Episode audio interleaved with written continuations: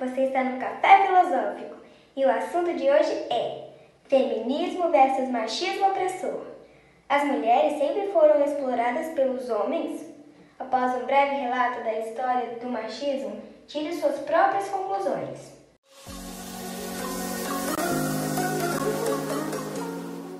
Ó oh, mundo cruel, até quando as mulheres serão oprimidas pelos homens? Essa opressão precisa acabar e não é de hoje. Tudo começou nas eras mais sombrias, nos tempos das cavernas. Os homens, aproveitando-se de suas prerrogativas dominantes, trataram de assegurar para si os lugares mais confortáveis. Ficavam no interior das cavernas, fazendo comidas para os bebês e penteando os cabelos, enquanto as pobres mulheres, armadas tão somente de porretes, saíam para enfrentar leões e ursos.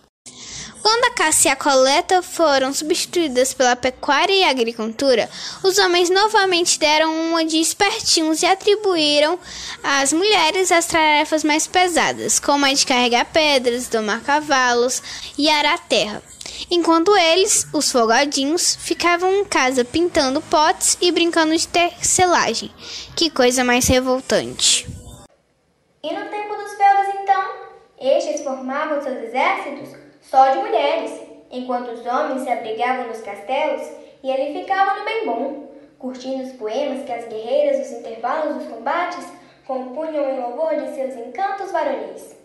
Isso sem falar nas expedições das grandes navegações, na busca de ouro e diamantes para tornar os ociosos machos, as bravas navegantes atravessavam os sete mares e enfrentavam combates ferozes. Um horror!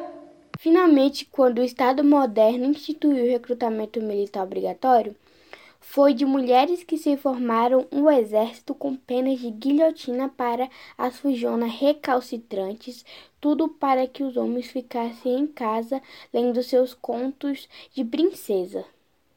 Peraí, vamos ver se eu entendi. Resumindo, para milhares de anos atrás, as mulheres morrem nos campos de batalha, carregam pedras, erguem edifícios, lutam com feras, atravessam desertos, mares e florestas, sacrificam tudo por nós, os ociosos homens, aos quais sobra nenhum desafio mais perigoso do que sujar nossas mãos com fraldas.